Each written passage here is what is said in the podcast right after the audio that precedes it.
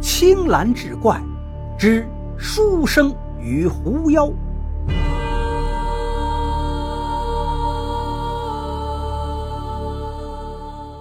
话说书生韩愈出身贫寒，父母皆为白丁，为让韩愈出人头地，省吃俭用供其读书。这韩愈也不负众望，寒窗苦读，高中进士，做了一个地方官吏。当时的官场贪墨之风盛行，韩愈却不贪不敛，加上为人正直，断案之时公正严明，得罪了不少达官显贵，遭到同僚的排挤，郁郁不得志。后来家中遭难，父母双亡，韩愈便借此辞官，回家中守制。三年过后，隐居山林，不问世事，倒也怡然自乐。这一日。韩愈正在山林中采摘野果，忽听前面传来一声女子惨叫之声，循声而至，见一个道人正将桃木剑刺向一个女子。那女子一袭白衣，容貌秀美绝俗，只是被一条金色的绳子捆绑在树上，身上全是伤口，鲜血淋漓，痛吟不已，很是狼狈。住手！光天化日，竟敢持剑行凶！该当何罪？韩愈见此，厉声喝道：“那道人上下打量了韩愈一眼，说道：‘哪里来的呆书生，多管闲事！劝你趁早离去，不然丢了性命，可别怪本道爷没有提醒你。你这妖道，行伤天害理之事，我自当阻止。’那道人火冒三丈，正欲再言，忽见被捆绑的女子挣扎着，绳子略有松动。”暗叫一声不好，持桃木剑就向那女子砍去，却被韩愈上前抬手拦住。忽然间，那女子竟化为一道白光飞出，转瞬便消失于远处。你这混账书生，坏我大事了！道人气得直跺脚，对韩愈是怒目而视。这到底是怎么回事？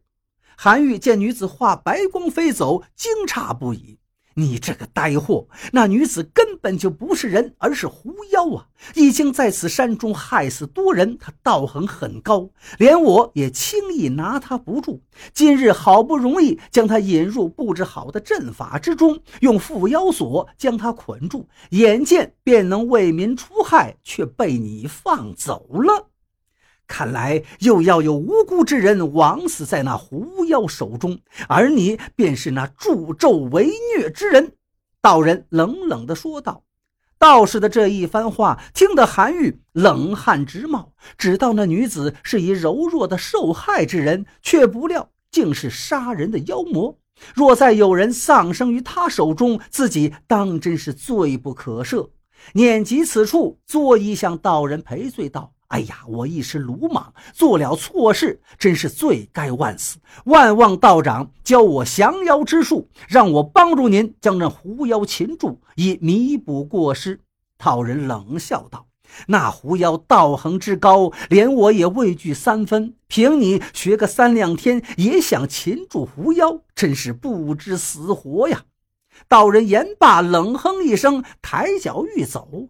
刚走了两步，他却又停了下来。沉思一下，道：“也罢，那个狐妖既是被你所救，定然对你没有防备。我给你一张符咒和一个铃铛，你若再遇到那狐妖，便将符咒贴在他身上，然后晃动铃铛，我自会前来降妖。”韩愈接过道人递来的符咒与铃铛，向道人道谢。此后几天，这韩愈一直就在山林中寻找那妖狐的踪迹。然而一无所获。这一天，韩愈从山林中回来，快走到家时，忽然看到一道白光飞来，落在韩愈面前，化为一个女子，正是那天韩愈救下的妖狐。几日前，多蒙公子相救，小女子才得以逃脱。但因伤势过重，休养了几天，所以直至今日方才向公子道谢，还请公子见谅。嘿，当真是踏破铁鞋无觅处，得来全不费工夫。韩愈偷偷将怀中的符咒取出，攥于手中，口中却说道：“举手之劳罢了，何足挂齿。”言罢，朝着那狐妖近前几步，而后陡然抱起，将符咒贴在狐妖身上。妖狐一时没有防备，待反应过来，已经晚了。符咒顿时化出青色火焰，将狐妖包裹住。狐妖一声惨叫，似是痛极，倒地不停翻滚。任凭那狐妖如何挣扎，青色的火焰却不熄不灭。韩愈晃动铃铛后，对着狐妖说道：“我当日救你，本以为你是一柔弱女子，不曾想你竟是杀人的妖怪。”今日擒你，便是弥补我当日的过失。那狐妖听后，面露哀色，强忍剧痛说道：“我在山中时常见你，知你是一正直、耿介、心地善良之人，故从不曾有过害你之念。然今日看来，你也如那道人一般，黑白不分，善恶不论，视我等一族为仇敌。我虽害人，害的却皆是上山狩猎之人。”他们猎杀我族类，不论老幼，悉数补尽。我的父母姐妹皆丧命于他们之手。难道只许他们猎杀我等，就不许我复仇吗？韩愈听后一时竟无言以对。你以为那道人便是好人吗？他为杀我换取名利，以猎户为诱饵，引诱我入了伏妖阵，却毫不顾忌那猎户的性命。而现在我若想报复杀你，你早已经死了。”狐妖又说道。韩愈已是有些后悔，不该听信道人的一面之词。然而这时道人已经赶来，见狐妖身上燃着青色火焰，大喜道：“今日本道爷便要取你性命！”言罢，持剑向狐妖砍去。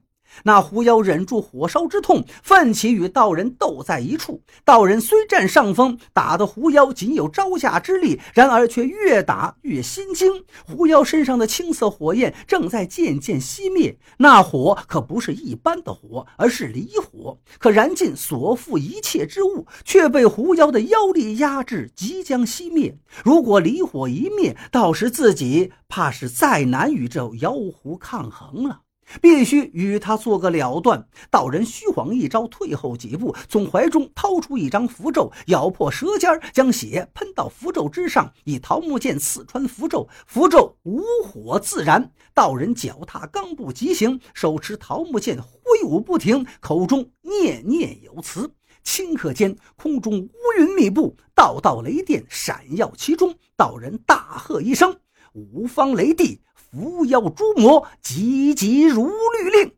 只见无数道雷电自空中劈下，所击之处，无论树木还是飞禽走兽，皆灰飞烟灭。然那狐妖很是狡黠，穿梭于雷柱之间，却伤及不到分毫。道人见此，顿时心凉不已，暗道还是低估了这狐妖。知道大势已去，他心生逃逸。然而这时却忽生变故，那雷云所笼罩之地，韩愈亦在其中，东奔西跑的躲避雷击。然而密密密麻麻的雷电接连不断的轰下，他一介书生又怎能躲得开？眼见便要被一条胳膊粗的雷电击中，那狐妖竟然飞身而上，替其抵挡。虽周身环绕漆黑妖气护体，然而又怎能抵挡住煌煌天威？妖气被生生劈开，狐妖一声惨叫，口吐鲜血。萎靡倒地，身受重伤，离火再也压制不住，重新燃烧起来，雪上加霜，已尽垂死。当日救命之恩，我已偿还，恩怨已清。现在我已是将死绝境，你也不必再悔恨救过我了。”狐妖虚弱地说道。韩愈愣住了，他没想到这狐妖竟会舍命救自己，赶忙上前想要将他搀扶起来。闪开！今日我便要为民除害。道人见忽生变故，局势逆转，心中大喜，便要赶紧除去那狐妖，以免再生事端。然而此时韩愈却阻挡在他面前。人有人道，妖有妖道。